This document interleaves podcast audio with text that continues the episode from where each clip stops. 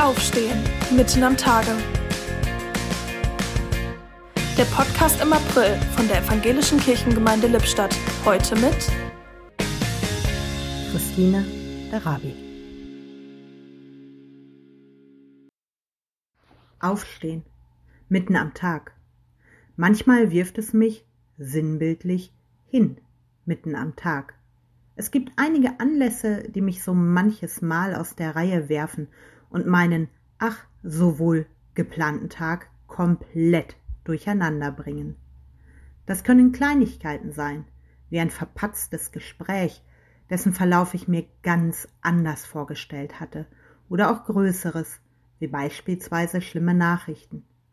Die Folgen solcher kleinen und größeren Gegebenheiten lassen mich oft ein bisschen verletzt, manchmal traurig und auch wütend zurück.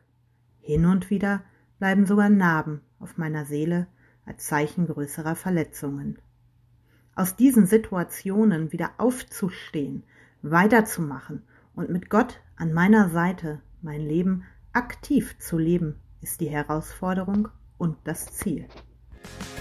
Das war der Podcast mit Christine Arabi.